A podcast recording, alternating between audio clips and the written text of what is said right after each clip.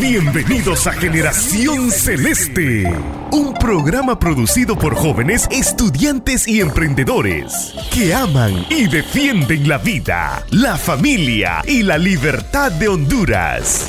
Desde hoy, únete y quédate con nosotros. Comenzamos. Bienvenidos al programa de Generación Celeste, un espacio donde defendemos la vida, la familia y la libertad de Honduras en un nuevo programa muy alegres de poder compartir con cada uno de ustedes, nuestros oyentes que nos han seguido a través de este largo tiempo. Ya hemos llegado a una parte muy importante Generación Celeste, celebrando ya más de un año en Radio Celeste y estamos muy contentos porque seguimos avanzando. Mi nombre es Ana Mejía y me complace estar aquí con ustedes y el día de hoy tengo dos invitados muy especiales, algo diferente a lo que estamos acostumbrados. Así que te saludo, Jorge, ¿cómo estás? Hola, Ana, un, gusto estar aquí con ustedes otra vez. Hace tiempo no estoy en radio grabando, pero eh, bueno, junto a David aquí vamos a hacer un buen episodio hoy. Así es. Gracias, Jorge, por aceptar nuestra invitación y también gracias, David, por estar con nosotros el día de hoy. ¿Cómo está? Hola, hola, Ana, hola, Jorge. Pues eh, contentos como voy a estar si estoy en Radio Celeste nuevamente aquí compartiendo un episodio más, pero un episodio muy especial, porque, porque este episodio es de escucharlo una y otra vez y también la parte primera, porque, porque lo que nos estamos jugando es, es muy serio, ¿correcto?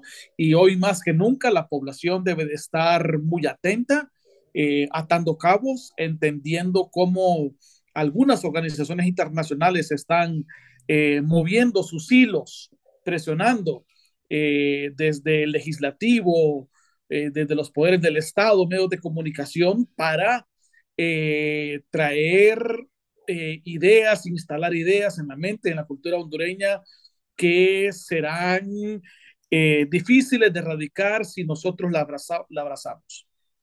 Claro, tal como usted lo dijo, David, este tema es de suma importancia y es por eso que hemos dividido este programa en dos partes. Y esta es la segunda parte de nuestro programa de derechos sexuales y reproductivos, el camino del aborto y la pedofilia en el sistema educativo y en la cultura hondureña. Así que tal como dicen nuestros amados, eh, los, los, los, nuestros compañeros de Generación Celeste, agarren unas papas, pónganse cómodos y a escuchar este episodio. Adelante, David. Bueno, muy bien. Eh, eh, seguramente cuando escucharon a Ana diciendo el camino del aborto y la pedofilia, mucha gente dice, pero qué gente más exagerada, qué gente más paranoica, qué gente, qué gente más exagerada. Pero escuchen bien, para que nosotros hayamos decidido hacer un programa como este, es porque tenemos los suficientes elementos para hacerlo y creemos oportuno alertar a la, a la población, porque este tipo de cambios, de cambios en la cultura, en la sociedad, en, aún en el sistema educativo, son, son paso a paso, ¿correcto? Eh, no es de la noche a la mañana, no es de un año al, al otro, sino que es un proceso lento, continuo, que como, es, como lleva tan, como lleva mucho tiempo, como lleva un par de años eh, para instalarse, entonces a la gente rápido se le olvida, ¿verdad? Y como ya comenzó a, a morder el anzuelo en una parte de ello, entonces poco a poco va avanzando y va aceptando de mala gana en principio, ¿verdad? Eh, eh, algunas, algunas ideas que no pueden, que repito, traerán mucho daño y mucho dolor a nuestra sociedad. Entonces, eh, para hacer un resumen, eh, hablamos que todo parte de una simple, de una idea muy simple y muy lógica, que es todos somos iguales. Nadie va a rebatir eso. En principio suena bien, suena bonito. Hay derechos para todos y todos somos iguales, entonces hay derechos para todos, ¿correcto? Todos y todas, ¿verdad? Eh, y la mayoría no tendrá problemas en refutar y aceptar esa idea. De hecho, ellos van a enfatizar mucho la palabra igualdad. Esa será, esa será la palabra donde muchos van a morder el anzuelo, ¿correcto? Es una trampa cazabobos. La, la palabra igualdad suena, suena políticamente correcta, suena muy amable, eh, tendrá pocos detractores, ¿verdad? Y obviamente la palabra igualdad trae su letra pequeña. La letra pequeña que casi nadie lee, esa es la que termina siendo eh, esencial para introducir algunos cambios, ¿correcto? Entonces, eh, esa sería la primera, ¿correcto? Nos van a meter por, por todos lados eh, la palabra igualdad y la otra palabra sumada a esto es derechos, ¿correcto? Ustedes nunca van a escuchar la palabra responsabilidad, autogobierno, asumir las consecuencias. No, ustedes van a escuchar la palabra derechos. Así que con la palabra igualdad también irá a la par la palabra derechos. Así que fíjense bien, si los adultos tienen derechos y todos somos iguales, entonces, ¿qué pasa con los niños? ¿Qué pasa con los adolescentes? Ellos también tienen derechos. Así que vamos a igualar a aquellos que son distintos, aquellos que por naturaleza, ¿verdad? Por edad, eh, obviamente hay una distinción. Así que vamos a igualar a adultos con los niños. Y si los adultos tienen un tipo de derechos, ¿por qué los niños no tienen, no pueden tener también ese tipo de derechos? Entonces, decimos que si los adultos tienen derechos sexuales y reproductivos, hombre, también los niños. Porque como ya mordimos la, el anzuelo de que todos somos iguales y que hay derechos para todos, entonces no es posible que los adultos tengan unos derechos y los niños y adolescentes no lo puedan gozar. Y es aquí donde poco a poco el tema de derechos sexuales y reproductivos comienza a meterse. Así que lo tercero es que estos derechos sexuales y reproductivos se ejercen a través de, obviamente, del cuerpo, ¿correcto? Todos tenemos un cuerpo. Entonces, montan campañas muy llamativas que, repito, también tienen un eslogan muy llamativo que también tiene su letra pequeña. Por ejemplo, han montado dos, dos, dos campañas. Mi cuerpo, mi decisión. Y es así. Yo tengo un cuerpo y yo decido si engordo o no, si, si me dejo la barba o no. Eh, eh, Ana decide si se, si, se, si se pintan las uñas o no, aunque no sé si eso pueda ser permitido en el colegio, ¿verdad? ¿listo? Eh, eh, y mi cuerpo me pertenece. hay que decirle a los niños que ellos tienen un cuerpo y que ese cuerpo hay que explorarlo y, y es de ellos y que ellos tienen autonomía y que nadie puede decidir sobre su cuerpo. Dicen una verdad, nadie puede tocar tu cuerpo, ¿correcto? ¿Quién no está de acuerdo con eso? Pero dicen, Nadie puede tocar tu cuerpo sin tu consentimiento. Oh, y aquí está la palabra clave, que más adelante la vamos a ir revelando. Así que, eh, y el número cinco, el punto número cinco, es que será importante ir desactivando algunos frenos morales y éticos. Por eso, entonces, hay que cuestionar a la autoridad que hasta el momento los niños y los adolescentes reconocen. Y hay dos autoridades, ¿verdad? La primera autoridad son los padres, ¿correcto? Y la otra autoridad, ¿verdad? Es la iglesia. ¿Por qué? Porque van a decir que eh, los padres están hechos a la antigua, no entienden estos tiempos, no entienden que ellos también tienen derechos y que como los padres se oponen a esto, entonces son antiderechos. No digamos la iglesia. La iglesia es una institución arcaica, una institución opresora, una eh, institución que no quiere que conozcas, que quieres que vivas en tiempos de oscuridad, etcétera. Entonces irán creciendo ataques ante eh, para la iglesia, que eh, irán creciendo también ataques para con los padres, especialmente contra el papá.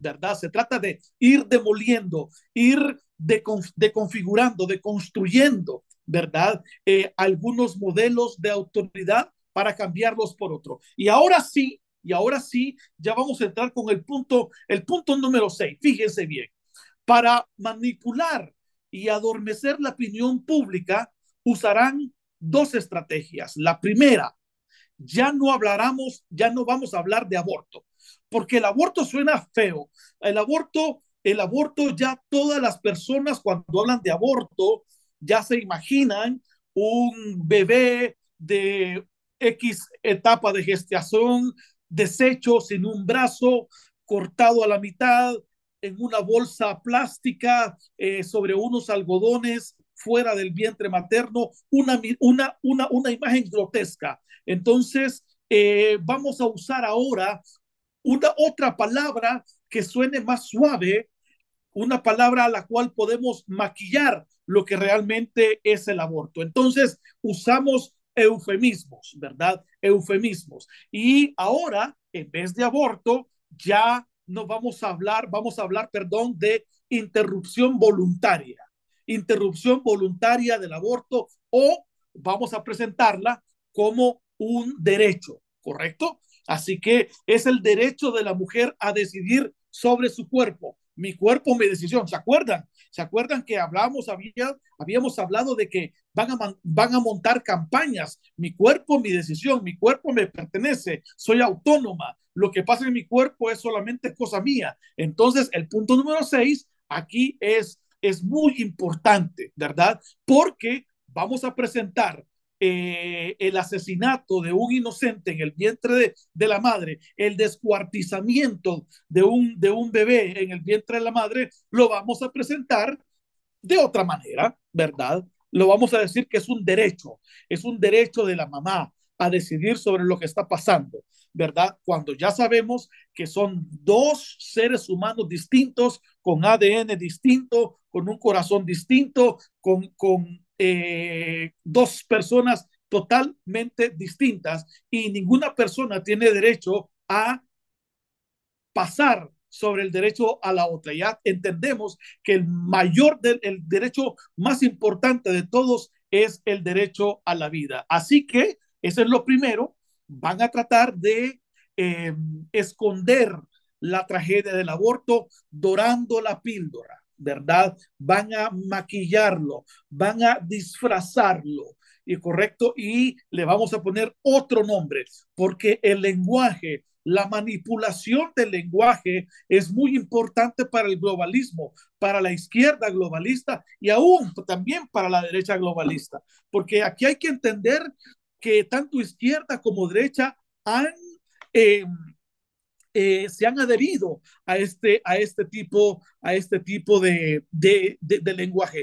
Y la segunda estrategia, siempre en el punto número 6, será que van a inflar los números de casos de niñas violadas y embarazadas, así como el número de eh, muertes por aborto clandestino.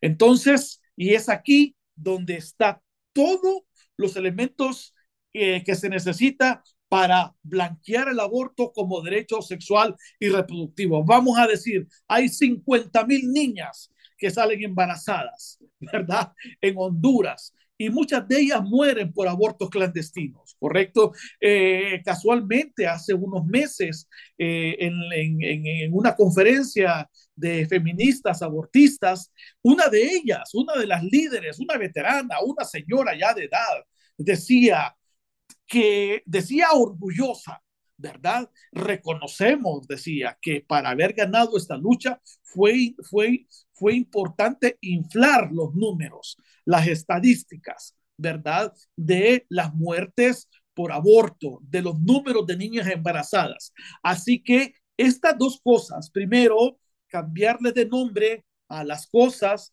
y luego inflar las estadísticas, será una estrategia muy usada. Por eso ustedes, ustedes eh, eh, eh, escucharán a las abortistas, a las feministas decir, hay 20 mil niñas al año, ¿verdad? Y como desafortunadamente mucha gente no está informada, no hay posibilidad de rebatirles. Como también estas abortistas llegan solas porque no permiten que otra persona esté ahí para rebatirle, entonces queda instalado en la opinión pública que efectivamente son 20 mil, ¿verdad? Las, las, niñas, las niñas violadas, ¿verdad? Eh, así que eh, estas dos estrategias eh, son, son muy importantes, son muy potentes, repito, porque también cuando estas mujeres van a foros, cuando estas mujeres van a foros, eh, normalmente van, van, van solas. Ellas pagan por estar ahí, ¿correcto? Y ellas no quieren un contrario, porque saben que la otra persona va con números, va con números. Y lo otro, quiero decir esto, ya los entes encargados de levantar las estadísticas no son confiables. Por ejemplo, tenemos en el INE en Honduras a un tipo a un tipo como Eugenio Sosa. Eugenio Sosa pertenece a grupos, por ejemplo, como Izquierda Radical. Izquierda Radical es un grupo de Facebook donde ellos adoctrinan jóvenes, etcétera, etcétera, etcétera. ¿Correcto? Entonces, personas como Eugenio Sosa son muy importantes en ese puesto porque es gente sin escrúpulos, porque es gente que sirve a una agenda ideológica y no tendrá reparos en inflar las estadísticas de un año para otro. ¿Correcto? Entonces, las estadísticas, el manejo de los números será importante también para ir moldeando la opinión pública, ¿verdad? Del el país. El número siete, no sé cuánto, cuánto tiempo nos queda para, eh, eh, eh, para el corte, ¿verdad? el número siete es que el Estado y los organismos internacionales se van a presentar como los salvadores de los niños y adolescentes. Fíjense bien, ya que papá, mamá son antiderechos, ya que la iglesia es una institución que perpetúa algunos roles de género que van contra las niñas, contra la mujer, entonces aparece papá, Estado, aparece papá, organismos internacionales, mamá, ONU, para decir entonces, ya que estas instituciones ya son antiderechos, antiniños, ¿verdad? Antilibertad, entonces yo, Estado, te digo, tienes derecho y seré yo el encargado de velar que se cumplan y que puedas disfrutar de estos derechos, ¿correcto? Entonces, fíjense bien, sutilmente, lo que se trata es sustituir una autoridad por otra. Lo que se trata es de sustituir una fuente de valores morales y éticos por otra. ¿Ok?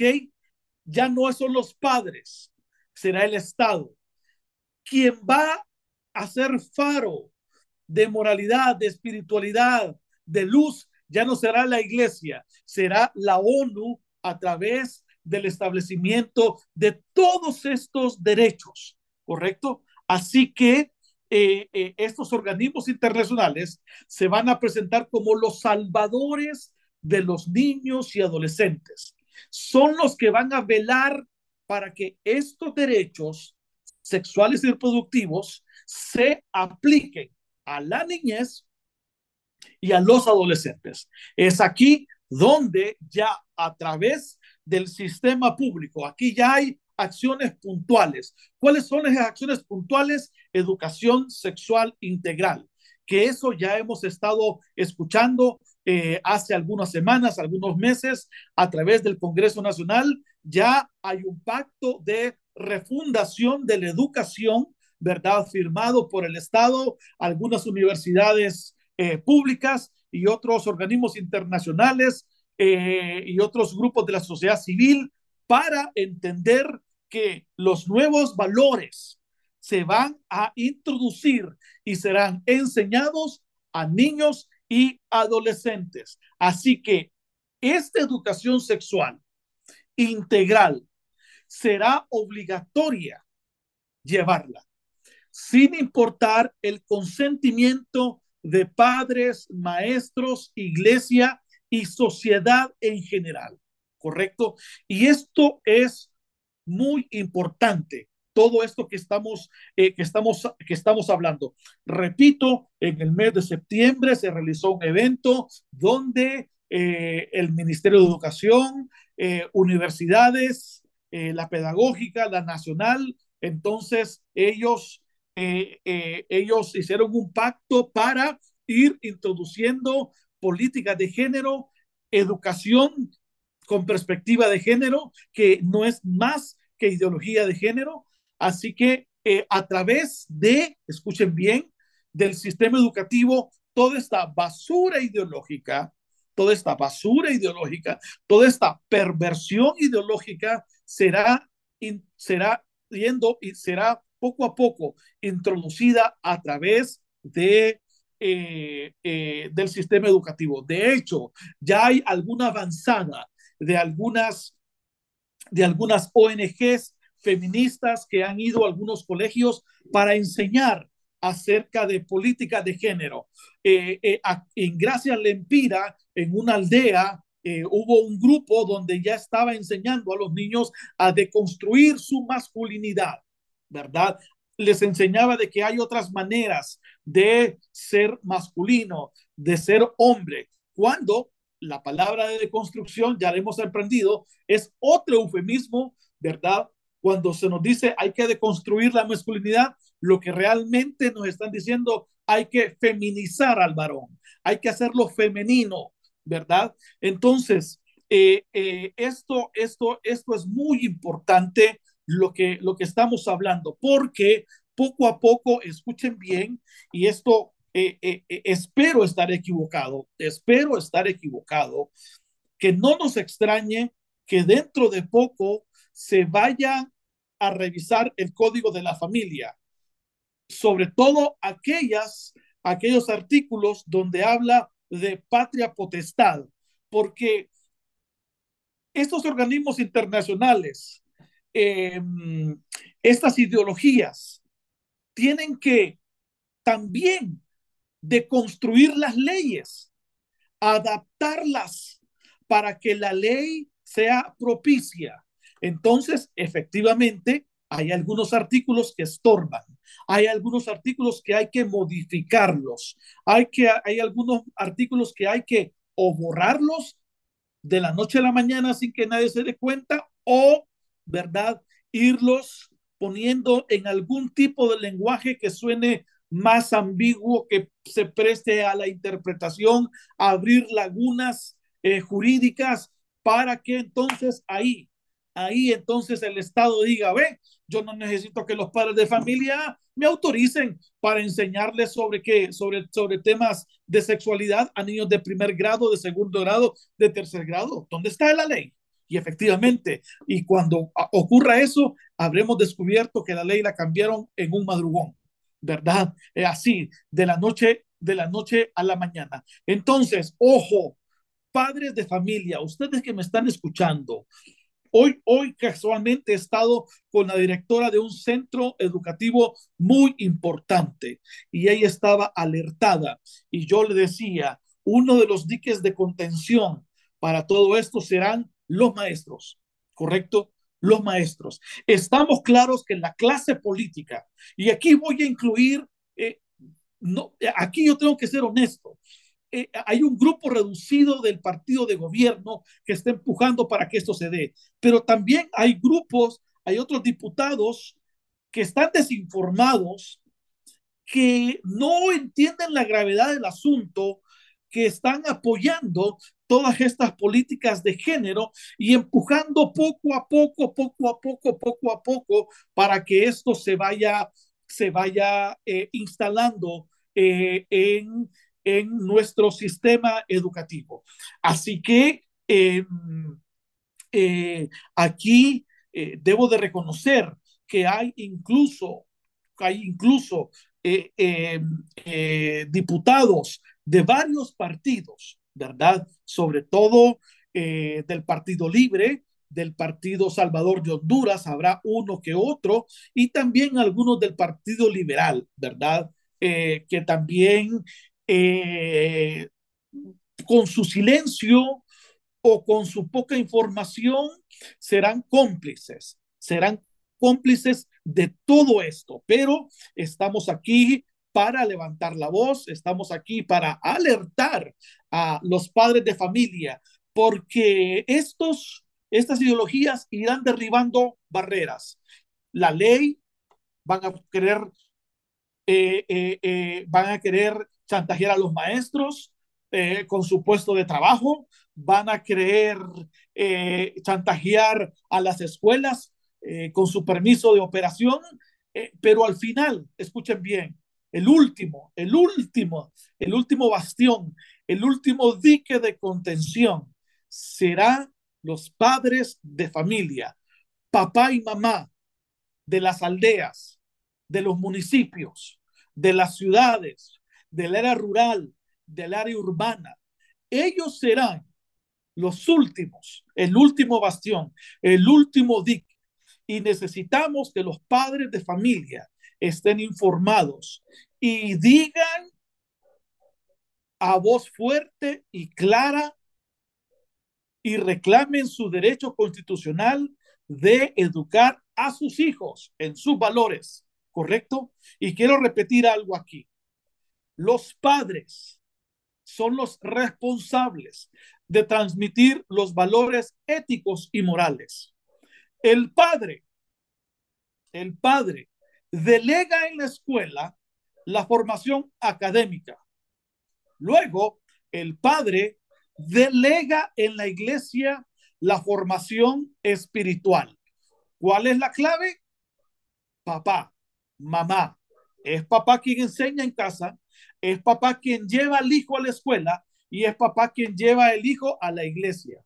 ¿Correcto? El actor fundamental quien decide es papá. ¿Correcto? Es papá. Él es quien decide. Así que esto es lo que nosotros queremos dejar muy en claro y que nadie se deje sorprender, ¿verdad? Porque un papá informado será un papá valiente, será una mamá que no se va a dejar engañar con esos, eh, esos funcionarios del Estado, esos funcionarios de las organizaciones de las Naciones Unidas que vendrán con una sonrisa, muy simpáticos, muy guapos seguramente, ¿verdad? Pero pero traen algo malévolo entre manos, que es la sexualización, la perversión de nuestros niños desde el sistema educativo.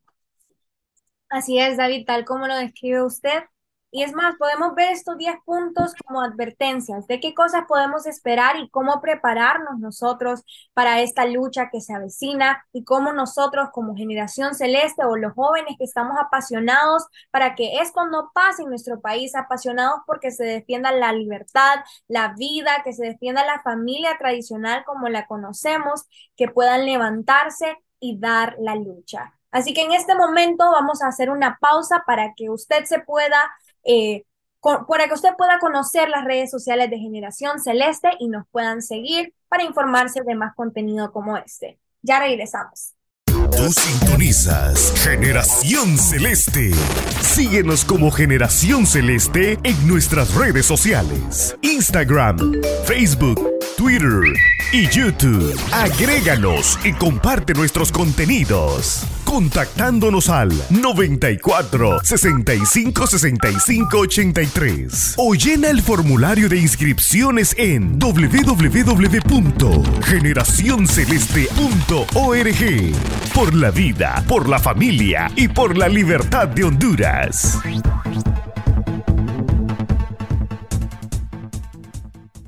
Regresamos y esperamos que usted haya tenido eh, la oportunidad de poder seguirnos en redes sociales porque es importante que juntos nos podamos unir todos a defender este tipo de temas. Y tal como lo decíamos en la, en la primera parte, estos son cosas en las que tenemos que nosotros estar bastante alertas, saber cómo operan estos organismos internacionales, qué es lo que podemos esperar para nosotros poder prepararnos.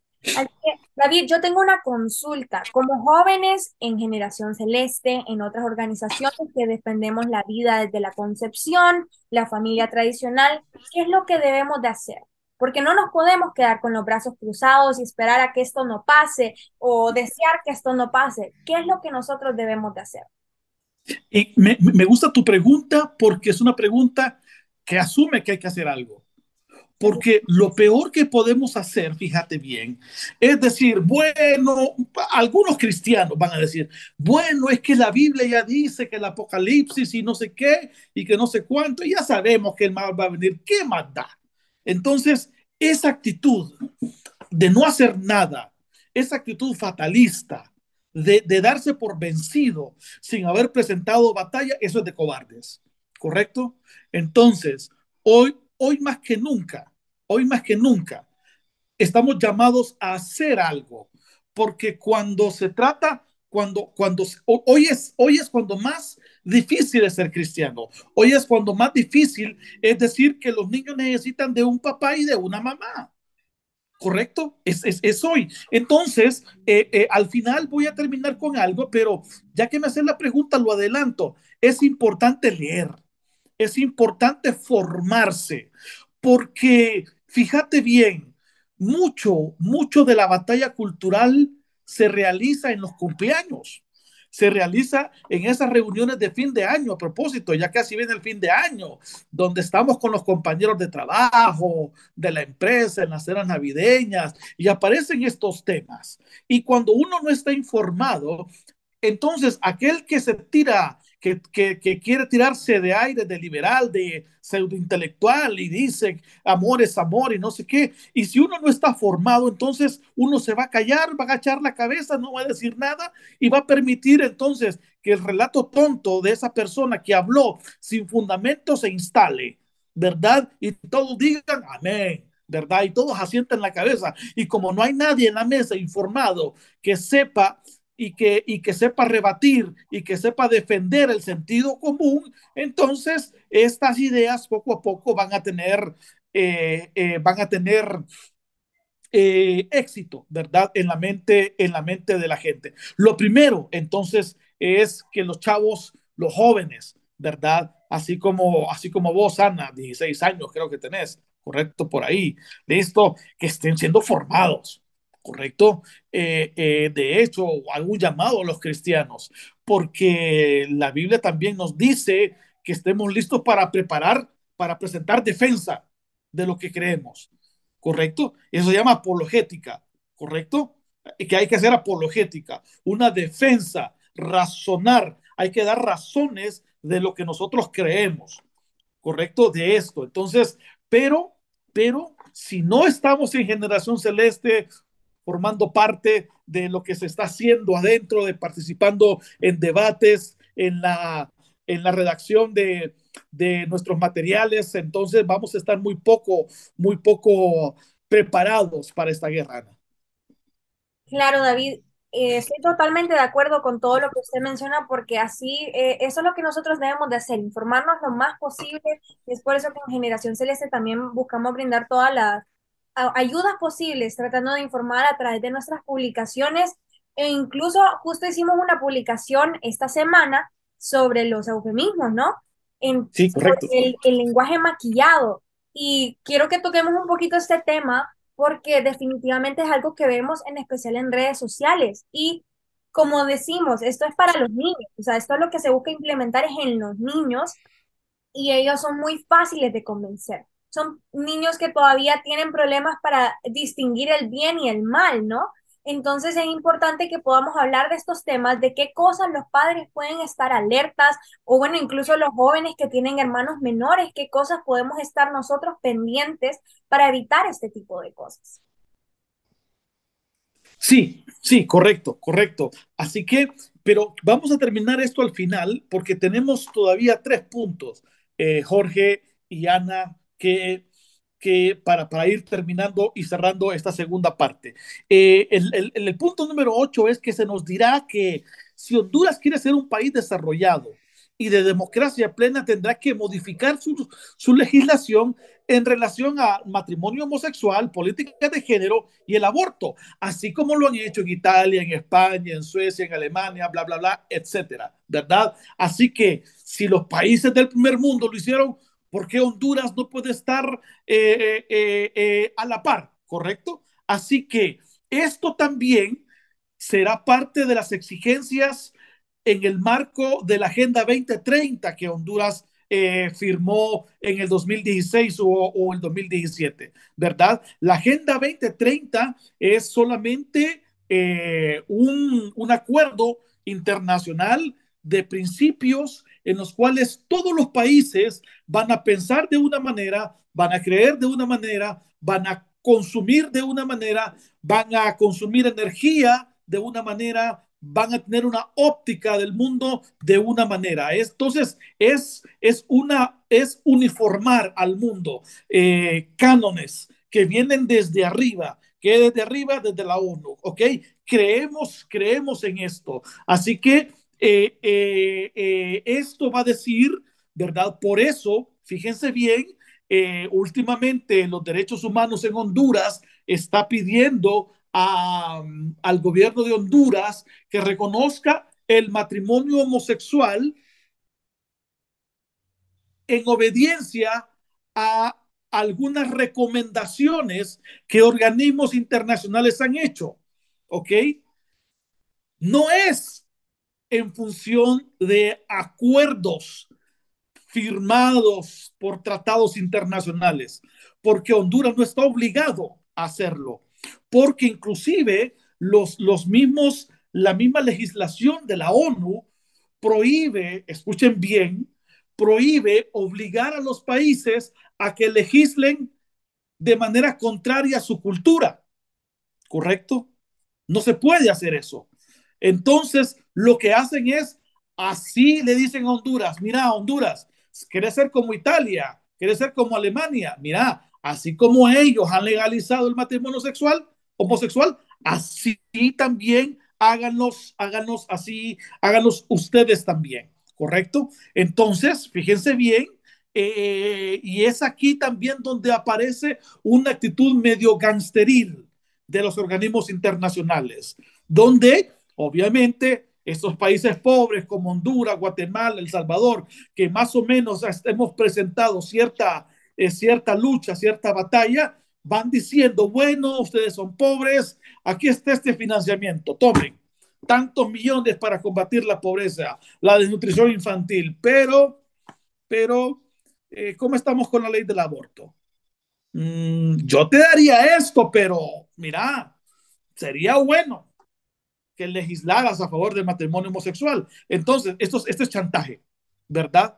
Esto es chantaje. Entonces, gobiernos como el actual convenientemente usará esta excusa y, va a decir, bueno, así como lo hizo la ministra de Derechos Humanos, es que esto del matrimonio homosexual es una condición de los organismos internacionales, ¿verdad? Entonces, esa será su mejor salida. Así que, eh, para repetir este punto número, número 8, Honduras tiene que copiar esos modelos de leyes de otros países. Y fíjense bien con la siguiente desgracia. Nos quieren meter, nos quieren meter leyes que ya mostraron que son un fracaso. Leyes que ya mostraron que han destruido la sociedad y la cultura de estos países. Escuchen bien, escuchen bien. Europa vive un invierno demográfico.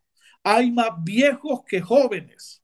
Y eso es gracias a sus políticas del aborto y sus políticas de, eh, de promoción de relaciones estériles, ¿verdad? De matrimonios estériles. Entonces, esto esto estamos eh, en esta situación, ya vimos que esto no funciona en otros países y nos quieren meter gol creyendo que, eh, que Honduras, para que sea un país desarrollado, tiene que legislar y tiene que meter el, el aborto. Pregunto, alguien una vez preguntó, ¿a los cuántos abortos, Jorge?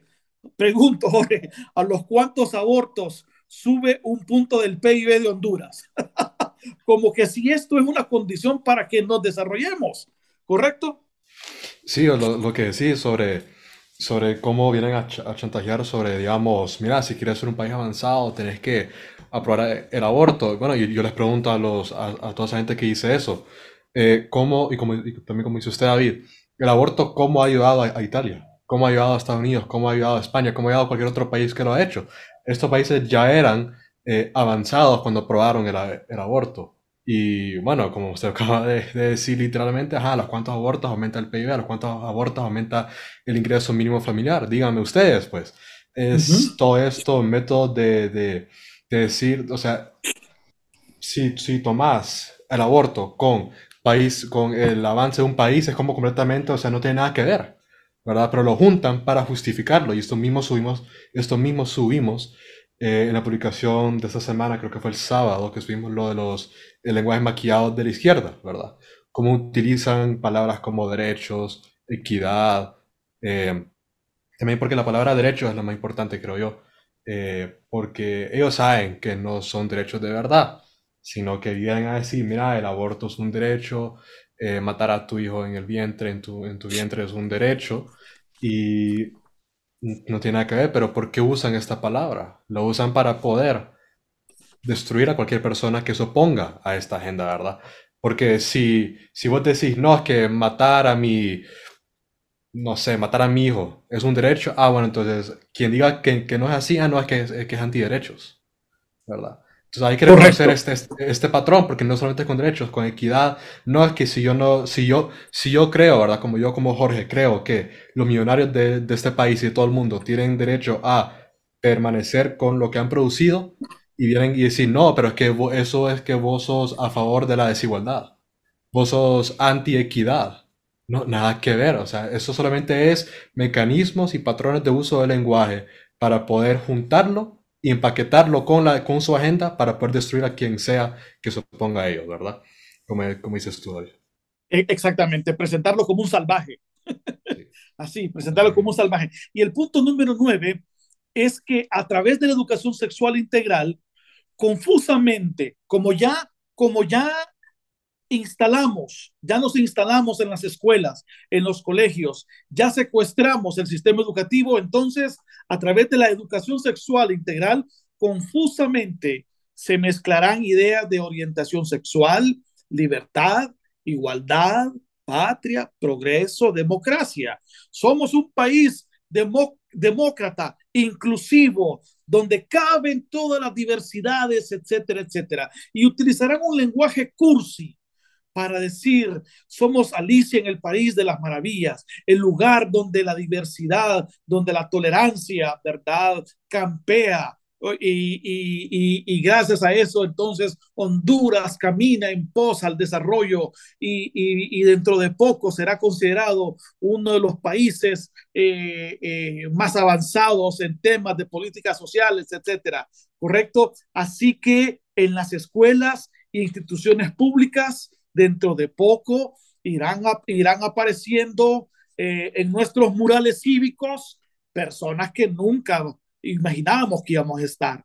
De repente vamos a tener algún líder LGTB en, nuestras, en nuestros murales, ¿correcto? Eh, dentro de poco, a la par de nuestra bandera nacional, pondrán otro tipo de banderas. La bandera trans, por ejemplo, como símbolo de que Honduras, Honduras está siendo refundada en un tipo nuevo de valores, ¿correcto? Así que la escuela es muy importante. Repito, van a ser una, una mezcolanza, una mezcolanza de democracia, de tolerancia, de diversidad, de patria, de igualdad, de libertad, ¿correcto? Y harán una mezcolanza para que nuestros niños traen ese, ese anzuelo. ¿Correcto? Y pondrán una bandera colorida, si esa bandera es colorida, ¿verdad? Una bandera eh, multicolor que llama la atención, ¿verdad? Entonces, poco a poco se irá introduciendo esta ideología, ¿verdad? A nuestros niños. Le diremos a nuestros niños, entonces, hay muchas formas, ¿correcto? De, de que, ah, tu cuerpo, ¿te acordás tu cuerpo? ¿Verdad que ya te enseñé que tienes un cuerpo? Bueno, ese cuerpo es tuyo, y, ah, y además, vos podés explorar ese cuerpo, podés amar con ese cuerpo. ¿Listo? Y aquí vamos al número 10.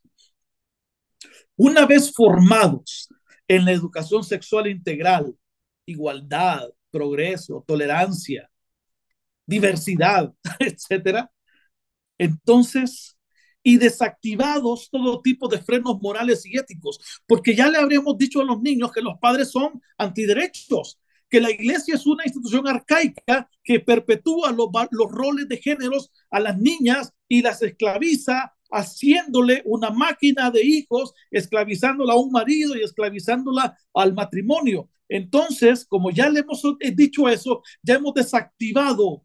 Los niños verán en la iglesia, verán en los padres a sus enemigos. Entonces, cuando ya no tienen ningún tipo de freno moral, ético y espiritual, los menores entonces, habiendo descubierto, ¿quién me dijo a mí que tengo un cuerpo y que tengo autonomía? el Estado, los organismos internacionales. ¿Quién me dijo que tengo derechos sexuales y reproductivos? ¿Fue papá? ¿Fue la iglesia? No, fue el Estado, fue los organismos internacionales. Entonces, ahora, ya que no tengo ningún tipo de freno, puedo disfrutar y ejercer libremente mis derechos sexuales y reproductivos con quien yo quiera, con quien el niño quiera e insistirán, fíjense bien, que lo importante es el consentimiento. Hace, hace un par de semanas, la ministra de Igualdad del Reino de España dijo, los niños y adolescentes tienen derecho a tener relaciones sexuales con, con quien ellos quieran, siempre y cuando tengan consentimiento. Escuchen bien, un niño de 8, 9, 10 años no puede dar el consentimiento porque no está no está capacitado para saber cuáles son las consecuencias. De hecho, su cuerpo no está listo para, para, para, para tener relaciones sexuales, no puede asumir las consecuencias. Los niños no tienen derechos sexuales porque tienen derecho en la medida en que puedan asumir las consecuencias.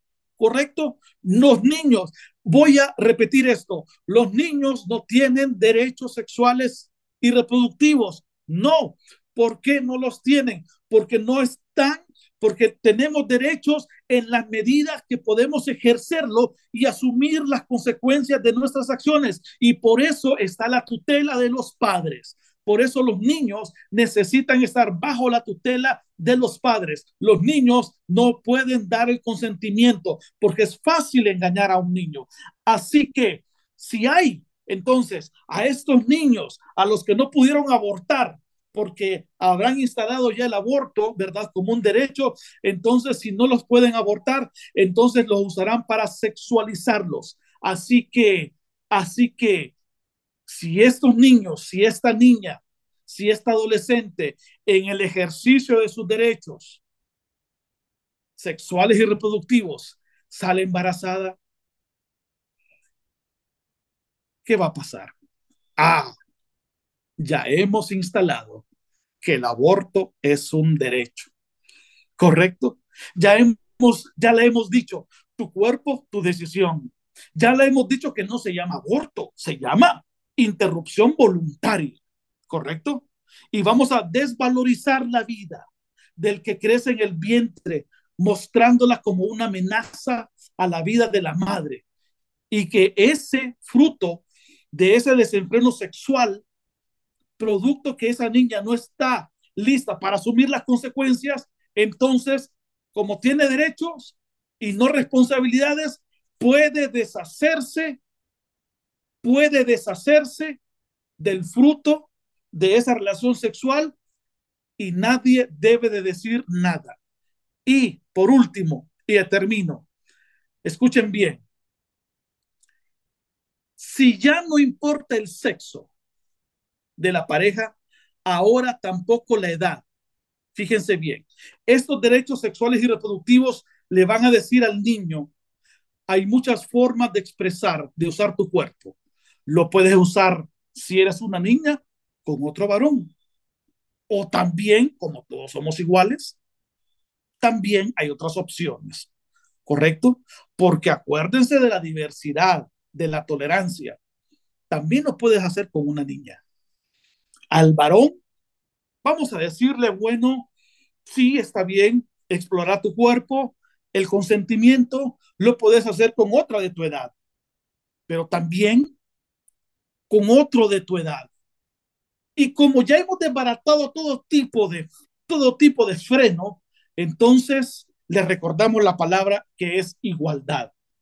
¿Correcto? Así que si niños y adultos somos iguales, ¿qué impide que entre ambos existen relaciones sexuales.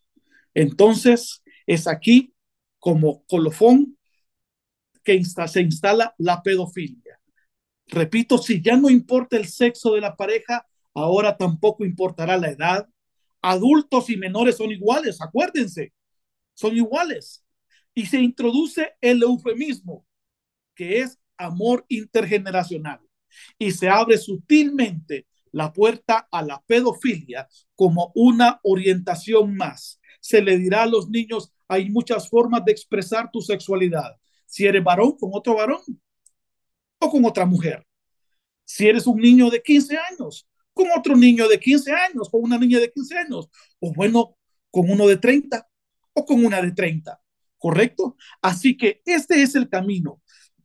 Este es el camino. Poco a poco, Jorge, llegamos hasta donde ellos quieren. Vivir sin freno. No importa la edad. El paraíso de la perversión. De aquellos que hace mucho tiempo soñaron en que no existan barreras ni de edad, ni morales, ni éticas, ni de nada, Jorge. Sí, como usted dice, y todo lo que, todo lo que ha dicho David en estos últimos momentos, eh, creo que demuestra lo antihumano que es la, la, la, ideología de género y en sí la izquierda, ¿verdad? Como ha mencionado David, a los niños los quiere, a los, perdón, a los bebés los quiere matar, a los niños los quiere hipersexualizar y convertirlos en máquinas sexuales, a los adultos esclavizarlos bajo una vida de miseria con el, con el socialismo, a los mayores matarlos mediante la libre eutanasia y liberar a todos los enfermos perversos como son los pedófilos. O sea, háganse una pregunta, los padres de familia que están escuchando esto. Eh, ¿Ustedes se imaginan a un Honduras, a un mundo, la verdad, donde al, al, baño de sus hijas pueden entrar hombres de 40, 30 años? ¿Se imaginan eso? O sea, eso es lo que estamos enfrentándonos hoy, a una ideología que es, que odia con todo su, con todo su ser al ser humano. ¿verdad? Interesante, Jorge, eso que mencionas, porque ahorita lo estamos viendo desde una, o sea, una realidad que termina bien de manera radical, por decirlo de esa forma, unos casos bastante extremos que suceden ya en otros países, pero que tal vez en este momento no los vemos en Honduras. Pero la verdad es que, tal como lo ha expresado David, desde el punto número uno, esto va puerta por puerta. Y aunque se vea algo chiquito, va a llegar, si nosotros damos cabida, se va a hacer algo grande. Y justo esto es cuando nos dicen, bueno, pero si vos no estás de acuerdo con el aborto, no abortes. Si vos no estás de acuerdo con em, la ideología de género, entonces vos no, no cambies tu sexualidad, no cambies eh, tu forma de verte y todo eso. Pero la verdad es que no podemos solo quedarnos con no estar de acuerdo, sino que tenemos que dar el siguiente paso porque o si no, estamos dando cabida a que niños, a que jóvenes que no saben lo que quieren, que no saben o bueno, que no están informados de esta situación, puedan entender algo totalmente diferente. Exactamente, exactamente. Así que esto, esto es para volver a escuchar este programa. Manden el link de este programa, que este programa se esparza y que llegue a la mayor cantidad de personas porque hay que alertar a todo Honduras sobre este peligro. Repito, esto no es que de la noche a la mañana, ¿correcto? Esto va a aparecer. Va a ser, va a ser paradójica, va a ser lentamente. Si nosotros toleramos esto, entonces nuestros hijos van a vivir esa desgracia. Nuestros nietos serán enseñados por drag queen. Ya no tendrán maestros con uniforme normal, llegarán, drag queen a enseñarles de diversidad, de libertad, de democracia, de tolerancia. ¿Lo vamos a permitir? Hmm. Entonces, es momento de informarnos, es momento de cerrar filas, es momento de entender que aquí no valen medias tintas, aquí no valen, eh, no valen posiciones gallo-gallina de qué lado está. Y quiero hacerle una pregunta a la señora presidenta de la República, la señora Xiomara Castro. ¿De qué lado está usted, señora presidente? Señora presidente. ¿Del lado de los niños o del lado de los perversos? ¿De qué lado está usted? ¿Del lado de los padres de familia o del lado de los organismos internacionales? Escoja usted y asuma las consecuencias de las decisiones, ¿correcto? Honduras va a juzgarla o como la mujer que defendió la vida y la familia o como la mujer que introduzco la perversión sexual en los niños en Honduras. Escoja usted cómo quiere que se le recuerde. Así que bueno, damos por concluir este increíble programa que tal como dijo David, usted lo debe de compartir, usted lo debe de escuchar y debe de informarse aún más. Así que le invitamos a que nos pueda escribir, ya sea por nuestras redes sociales, en Facebook como Generación Celeste, en Twitter o Instagram como Celeste HN, o nos puede enviar un mensaje por WhatsApp o un mensaje de texto al 94656583 con, bueno, nuestro servidor David Andrade, para que usted nos pueda contar su opinión y que nos diga también, ya compartí el programa con los jóvenes de mi iglesia, con los jóvenes de mi vecindario, ya compartí con mis sobrinos este mensaje porque es importante que todos estemos informados de lo que puede venir y de cómo debemos evitarlo. También, si usted quiere compartir este programa, si lo está escuchando ahorita en vivo en esta emisora radial, sepa que lo puede encontrar en Spotify como Generación Celeste. Así que David, muchas gracias por informarnos de este tema. Bueno, Ana, gracias por invitarnos. Eh, nos estaremos viendo en las próximas eh, ediciones. Sigan a Generación Celeste en Spotify. Manden este, este programa. Únanse a Generación Celeste. Eh, Jorge como nuestro director ejecutivo, ¿verdad? Seguramente también tiene una invitación y no tomamos palabras. Listo, bueno, muchas gracias a usted, muchas gracias por este episodio, Ana y David. Ha, estado, a mí me ha gustado estar aquí con ustedes hoy. Como dice David, únense a Generación Celeste, generacionceleste.org, pleca unirse para poder aplicar a unirse a ser miembro de nuestra organización.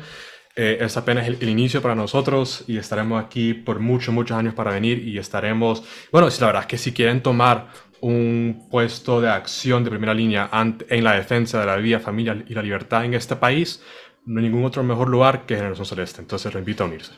Así es, gracias Jorge también por tu increíble participación y gracias a todos nuestros oyentes que nos siguen sintonizando y que siguen a favor de la lucha por la vida, la familia y la libertad de Honduras. Nos despedimos, nos vemos. Chao hemos presentado Generación Celeste. Escríbenos y sé parte de este movimiento a través de nuestras redes sociales como Generación Celeste o contáctanos al teléfono 94 65 65 83. Gracias por tu sintonía.